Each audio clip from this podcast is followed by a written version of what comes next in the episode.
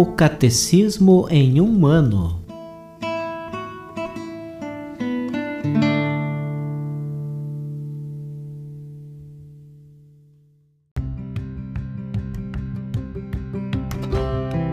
Olá, eu sou Yuri, seminarista da Diocese de Ponta Grossa, Paraná. Você está ouvindo o podcast O Catecismo em um ano Vamos ler todo o Catecismo da Igreja Católica ao longo de 365 episódios. Estamos utilizando a tradução em português apresentada pela CNBB em 2013, baseada na edição típica em latim de 1997. Baixe o plano de leitura por meio de um link que você encontra na página do Instagram O Catecismo em um Ano ou na descrição desse podcast.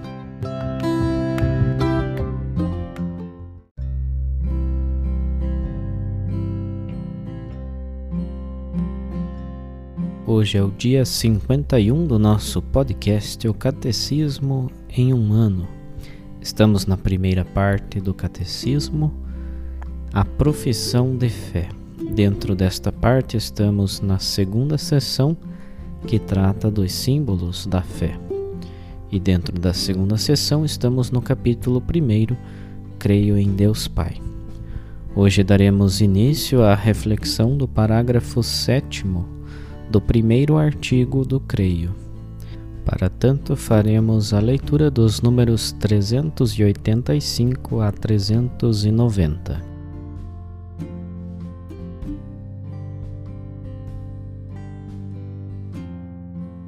Parágrafo 7 A queda. Deus é infinitamente bom e todas as suas obras são boas. Todavia, ninguém escapa à experiência do sofrimento, dos males existentes na natureza que aparecem ligados às limitações próprias das criaturas e, sobretudo, à questão do mal moral. De onde vem o mal? Eu perguntava de onde vem o mal e não encontrava saída, diz Santo Agostinho. Sua própria busca sofrida não encontrará saída a não ser em sua conversão ao Deus vivo. Efetivamente, o mistério da iniquidade, conforme segunda carta aos Colossenses, capítulo 2, versículo 7, só se explica à luz do mistério da piedade. A revelação do amor divino em Cristo manifestou ao mesmo tempo a extensão do mal e a superabundância da graça. Precisamos, pois, abordar a questão da origem do mal, fixando o olhar de nossa fé naquele que, somente Ele, é o vencedor do mal. Primeiro, onde o pecado abundou, a graça superabundou. A realidade do pecado. O pecado está presente na história do homem. Seria inútil tentar ignorá-lo ou dar a esta realidade obscura outros nomes. Para tentarmos compreender o que é o pecado, é preciso, antes de tudo, reconhecer a ligação profunda do homem com Deus, pois fora desta relação, o mal do pecado não é desmascarado em sua verdadeira identidade de recusa e de oposição a Deus, embora continue a pesar sobre a vida do homem e sobre a história. A realidade do pecado, e mais particularmente a do pecado das origens, só é entendida à luz da revelação divina.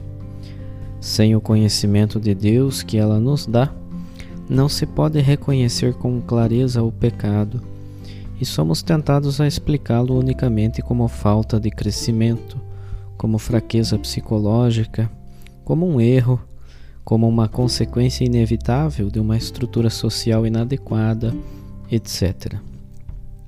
Somente à luz do desígnio de Deus sobre o homem, compreende-se que o pecado é um abuso da liberdade que Deus dá às pessoas criadas, para que possam amá-lo e amar-se mutuamente. O pecado original, uma verdade essencial da fé. Com o progresso da revelação, é esclarecida também a realidade do pecado. Embora o povo de Deus do Antigo Testamento tenha conhecido a dor da condição humana à luz da história da queda narrada no Gênesis, não era capaz de entender o significado último desta história, que só se manifesta plenamente à luz da morte e ressurreição de Jesus Cristo. É preciso conhecer a Cristo como fonte da graça para conhecer Adão como fonte do pecado.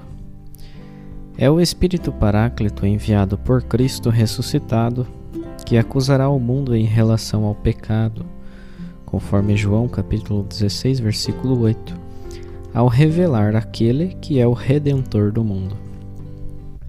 A doutrina do pecado original é, por assim dizer, o reverso da boa notícia pela qual Jesus é o Salvador de todos os homens, de que todos têm necessidade da salvação e de que a salvação é oferecida a todos graças a Cristo. A Igreja, que tem o senso de Cristo, sabe perfeitamente que não se pode atentar contra a revelação do pecado original sem atentar contra o mistério de Cristo para ler o relato da queda. O relato da queda, em capítulo 3 de Gênesis, utiliza uma linguagem feita de imagens, porém expõe um acontecimento primordial, um fato que ocorreu no início da história do homem. A revelação nos dá a certeza de fé de que toda a história humana está marcada pelo pecado original cometido livremente por nossos primeiros pais.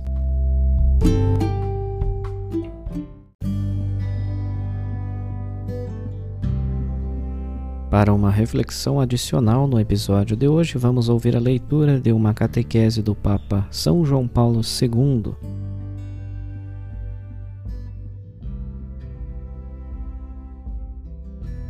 João Paulo II, audiência geral quarta-feira, 17 de setembro de 1986. Constituído por Deus em estado de santidade, o homem, tentado pelo maligno, abusou da sua liberdade desde o início da história, colocando-se contra Deus e procurando alcançar o seu fim fora de Deus. Diz o Concílio Vaticano II no número 13 da Constituição Pastoral Gaudium et Spes. Assim, a análise do primeiro pecado da história da humanidade se resume ao essencial. Trata-se do pecado dos primeiros pais, mas a isso se acrescenta uma condição de pecado que atinge toda a humanidade e se chama pecado original. O que esse nome significa? Na verdade, o termo não aparece em nenhum momento nas Sagradas Escrituras. A Bíblia, ao contrário, tendo como pano de fundo o capítulo 3 de Gênesis, descreve nos capítulos seguintes do mesmo livro e em outros livros uma autêntica invasão do pecado que inunda o mundo como consequência do pecado de Adão, contagiando com uma espécie de infecção universal toda a humanidade. Já em Gênesis capítulo 4, lemos o que aconteceu entre os dois primeiros filhos de Adão e Eva. O fratricídio perpetrado por Caim contra Abel, seu irmão mais novo, conforme Gênesis capítulo 4, versículos 3 a 15. E no capítulo 6 já se fala da corrupção universal por causa do pecado. O Senhor viu quanto a maldade do homem havia aumentado na terra e que o seu coração não tramava senão maus desígnios o dia todo. Gênesis capítulo 6, versículo 5.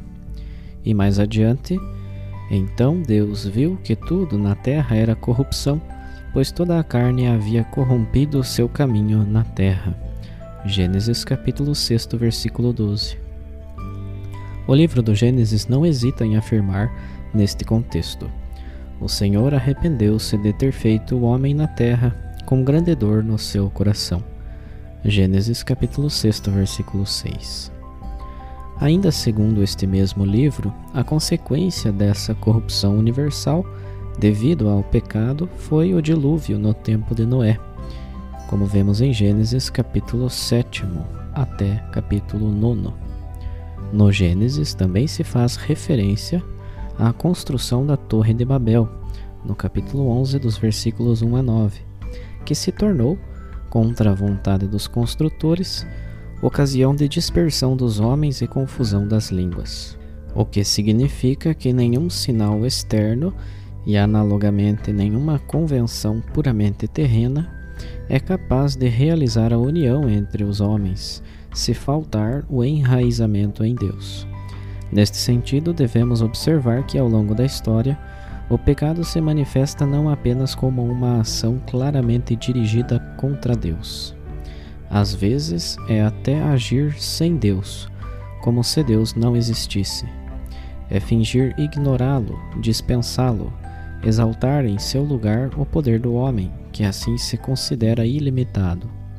Neste sentido, a Torre de Babel também pode constituir um alerta para o homem de hoje. O testemunho sobre a pecaminosidade geral dos homens, já tão claro no livro do Gênesis, reaparece de várias formas em outros textos da Bíblia. Em cada um dos casos, esta condição universal do pecado está relacionada com o fato de o homem virar as costas a Deus. São Paulo, na carta aos Romanos, fala com singular eloquência sobre esse assunto.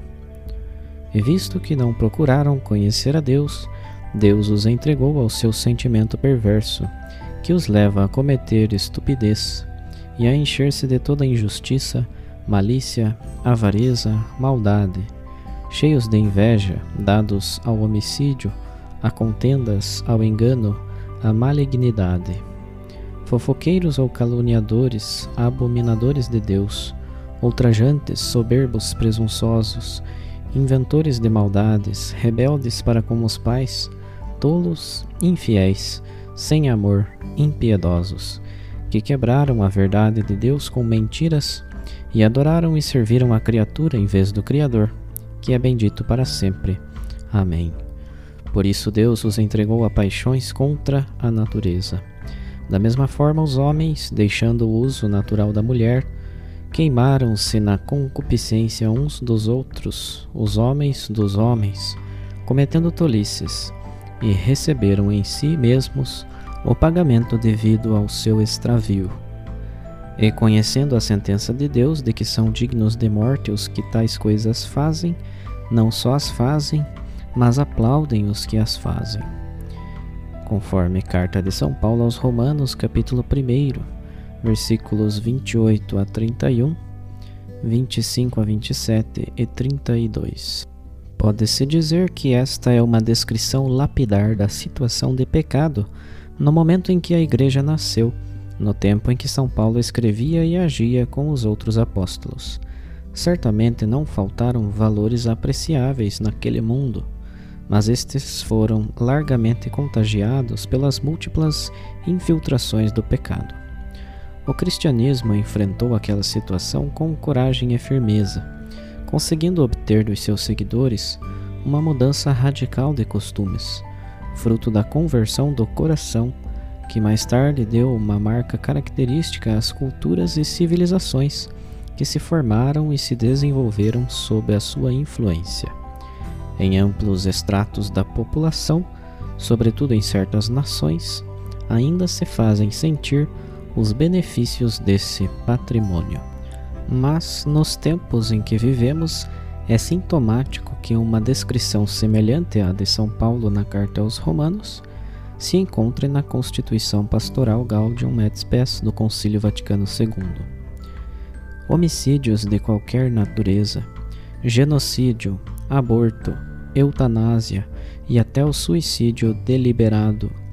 Tudo o que atente contra a integridade da pessoa humana, como mutilação, tortura moral ou física, tentativas sistemáticas de dominar a mente alheia, tudo o que ofenda a dignidade humana, como condições de vida subhumanas, prisões arbitrárias, deportações, escravidão, prostituição, tráfico de mulheres e jovens, ou condições de trabalho degradantes que reduzem o trabalhador à condição de mero instrumento de lucro, sem respeitar a liberdade e a responsabilidade da pessoa humana. Todas essas práticas e outras semelhantes são em si mesmas infames, degradam a civilização humana, desonram mais seus autores do que suas vítimas e são totalmente contrários à honra devida ao Criador. Gaudium et Spes, número 27. Este não é o momento de fazer uma análise histórica ou um cálculo estatístico para estabelecer em que medida este texto conciliar representa, entre tantas outras denúncias dos pastores da Igreja e também de estudiosos e professores católicos e não católicos, uma descrição da situação do pecado no mundo de hoje. É verdade, porém, que para além da sua dimensão quantitativa, a presença desses fatos é mais uma dolorosa e tremenda prova daquela infecção da natureza humana que se deduz da Bíblia e ensina o magistério da Igreja. Aqui nos contentaremos em fazer duas observações. A primeira é que a revelação divina e o magistério da Igreja, que dela é o autêntico intérprete, falam imutável e sistematicamente da presença e da universalidade do pecado na história do homem. A segunda é que esta situação de pecado, que se repete geração após geração, é percebida de fora na história devido aos graves fenômenos de patologia ética que podem ser observados na vida pessoal e social. Mas talvez possa ser melhor reconhecido e ainda mais impressionantemente se olharmos para o interior do homem. Com efeito, o mesmo documento do Concílio Vaticano II afirma em outro lugar: O que nos diz o Apocalipse coincide com a experiência. O homem, de fato, quando examina o seu coração, verifica a sua inclinação para o mal e sente-se dominado por muitas misérias que não podem ter a sua origem no seu santo Criador. Ao recusar frequentemente reconhecer Deus como o seu princípio, o homem quebra sua devida subordinação ao seu fim último e também sua ordenação, tanto no que diz respeito à sua própria pessoa, como nas relações com os outros e com os demais do mundo. Gaudium et Spes, número 13. Estas afirmações do magistério da Igreja de nossos dias contêm em si mesmas não só os dados da experiência histórica e espiritual, mas também e sobretudo uma fiel reflexão do ensinamento que se repete em muitos livros da Bíblia, a começar por aquela descrição de Gênesis capítulo 3 que analisamos anteriormente como testemunho do primeiro pecado na história do homem na terra. Aqui nos lembraremos apenas das perguntas dolorosas de Jó. Pode o homem apresentar-se como justo diante de Deus? O homem será puro diante do seu Criador? Jó capítulo 4, versículo 17. Quem pode trazer pureza do impuro? Jó capítulo 14, versículo 4. O que é um homem acreditar-se puro para dizer que ele que nasceu de uma mulher é justo? Jó capítulo 15, versículo 14. E a outra pergunta semelhante a esta do livro dos Provérbios. Quem poderá dizer: Purifiquei o meu coração, estou limpo do pecado? Provérbios capítulo 20, versículo 9. O mesmo grito ressoa nos salmos. Não chames, Senhor, o teu servo a juízo, porque nenhum vivente é inocente diante de ti. Salmos 142, 143, versículo 2. Desviaram-se os ímpios desde o ventre maternal, os mentirosos extraviaram-se desde o ventre de sua mãe. Salmo 57, 58, versículo 4. Eis que nasci na culpa, uma pecadora me concebeu, a minha mãe. Salmo 50, 51, versículo 7. Todos esses textos indicam uma continuidade de sentimentos e ideias no Antigo Testamento e, no mínimo, levantam o difícil problema da origem da condição universal do pecado. A Sagrada Escritura exorta-nos a procurar a raiz do pecado no homem, na sua consciência, no seu coração. mas ao mesmo tempo apresenta o pecado como um mal hereditário. Esta ideia parece estar expressa no Salmo 50, segundo o qual o homem concebido no pecado clama a Deus: Ó Deus, cria em mim um coração puro. Salmo 50, 51, versículo 12. Tanto a universalidade do pecado como o seu caráter hereditário, razão pela qual é em certo sentido congênito à natureza humana, são afirmações frequentemente repetidas no livro sagrado. Por exemplo, no Salmo 13: Eles se corromperam cometendo blasfêmias, não há quem faça o bem. Salmo 13, 14, versículo 30. Do contexto bíblico compreendem-se as palavras de Jesus sobre a dureza de coração, conforme Mateus capítulo 19, versículo 8. São Paulo concebe esta dureza de coração antes de tudo como fraqueza moral, aliás, como uma espécie de incapacidade de fazer o bem. Estas são suas palavras. Mas eu sou carnal, vendido como escravo do pecado, pois não sei o que estou fazendo, pois não ponho em prática o que quero, mas o que não quero, isso faço. Romanos capítulo 7, versículo 14 a 15. Porque o querer o bem está em mim, mas o fazer não. Romanos capítulo 7, versículo 18. Querendo fazer o bem é o mal que se apega a mim. Romanos capítulo 7, versículo 21. O ensinamento da Igreja dos nossos dias, expresso de modo especial no Concílio Vaticano II, reflete pontualmente sobre a verdade revelada quando fala do mundo fundado e conservado pelo amor do Criador, subjugado sob a escravidão do pecado. Gaudium et Spes, número 2. Na mesma constituição pastoral, lê-se: Ao longo de toda a história da humanidade, houve uma dura batalha contra o poder das trevas, que, iniciada nas origens do mundo, durará, como diz o Senhor, até o dia final engajado nesta luta. O homem deve lutar continuamente para permanecer no bem, e somente à custa de grandes esforços, com a ajuda da graça de Deus, ele é capaz de estabelecer a unidade em si mesmo. Gaudium et Spes, número 37.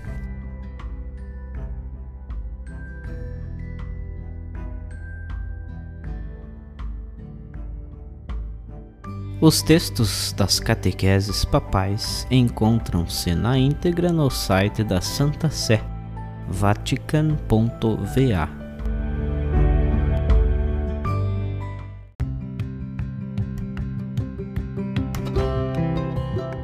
Você acaba de ouvir mais um episódio do podcast O Catecismo em um Ano Continue nesse bom propósito de aprofundar o conhecimento e a vivência da fé católica e procure participar da sua comunidade.